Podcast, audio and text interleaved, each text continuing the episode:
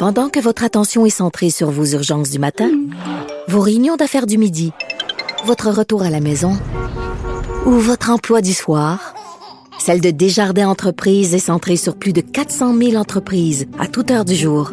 Grâce à notre connaissance des secteurs d'activité et à notre accompagnement spécialisé, nous aidons les entrepreneurs à relever chaque défi pour qu'ils puissent rester centrés sur ce qui compte, le développement de leur entreprise.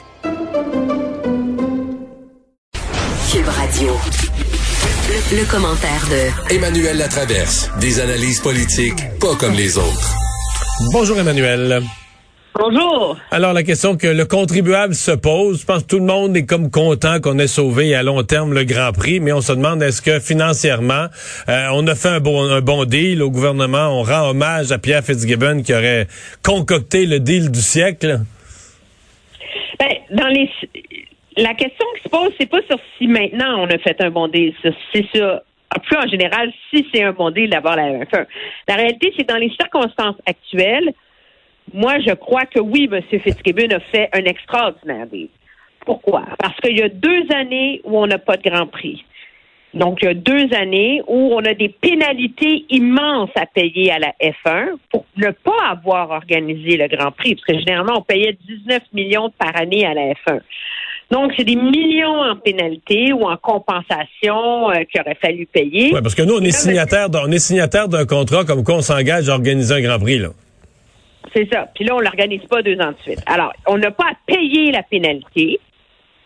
Contre quoi, on a le Grand Prix deux ans de plus en 2030-2031. Mais au lieu de le payer, on l'aurait payé probablement 22, euh, 23 euh, millions par année pour ces deux années-là. Ben là, on va le payer 25, 26.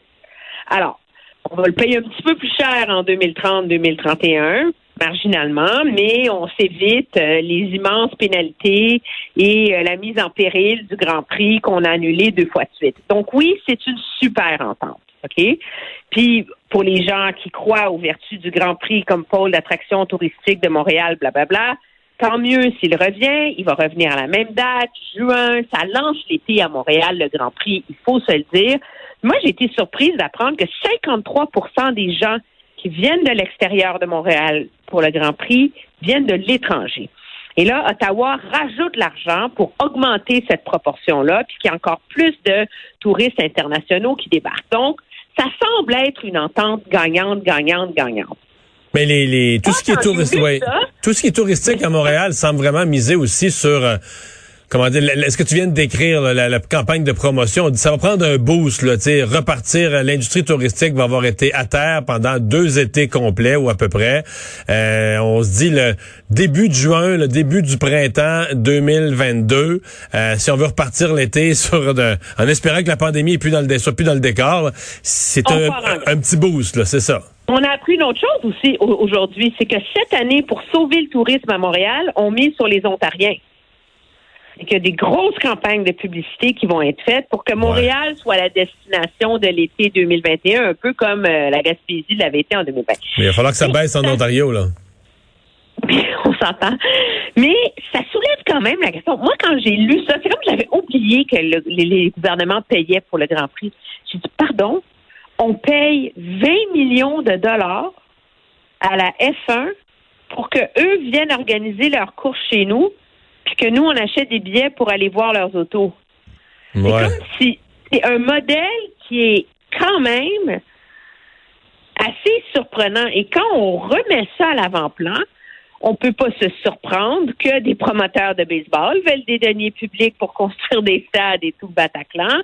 Et, euh, et et tout le reste. Alors, l'argument... Mais, mais, mais tu sais qu'il y, a presque une surenchère, là, des villes asiatiques, des villes du pétrole, des villes de partout qui voudraient avoir, qui seraient prêts à payer, il y en a, là. Oui, qui seraient prêts à payer. Et ceci étant dit, c'est quand même le Grand Prix qui rapporte le plus de revenus publicitaires parce que parce qu'il est en Amérique du Nord, il est le seul qui est diffusé à heure de grande écoute en Europe. Et il y a un engouement nouveau, monumental pour la F1 maintenant à cause d'une série Netflix que tout le monde a écouté, sauf moi, faut croire. Alors, tant mieux. Je pense que c'est un bon deal, mais la question fondamentale sur si on devrait payer pour faire venir ces événements-là. Moi, je trouve qu'elle demeure en, dans le contexte. Je comprends. Une vraie question. un petit mot en terminant sur ce qui rebondit encore à l'Assemblée nationale aujourd'hui. Le docteur Arruda qui s'est dissocié pas mal du ministre de l'Éducation. La question de la ventilation des écoles qui demeure un casse-tête pour le gouvernement.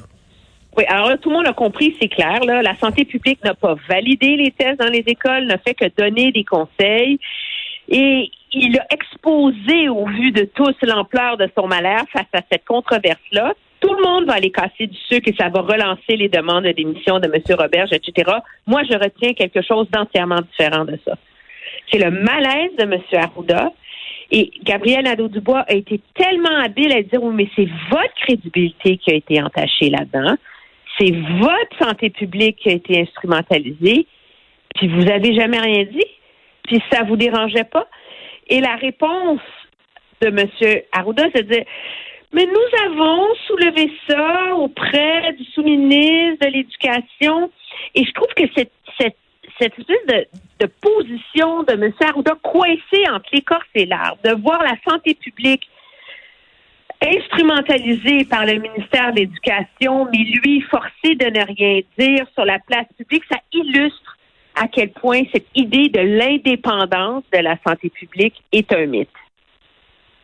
Finalement, il est un fonctionnaire comme tous les autres qui répond à ses patrons et qui, même dans une pandémie, même sur une question aussi litigieuse que les écoles et aussi grave que les écoles et aussi épineuse que ça, finalement, son seul recours, c'est d'aller dire à un supérieur hiérarchique dans un autre ministère, sais-tu, euh, le ministre, il a un peu exagéré sur celle-là.